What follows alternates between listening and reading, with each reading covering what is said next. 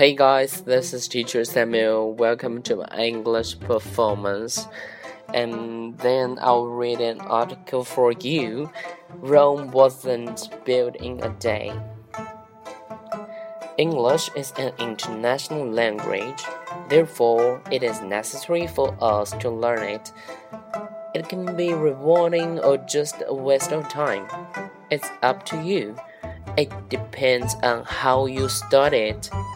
Here are some tips about learning English. First, don't be afraid to make mistakes. You learn from them.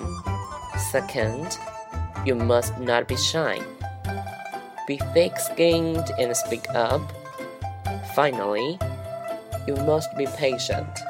Remember, Rome wasn't built in a day.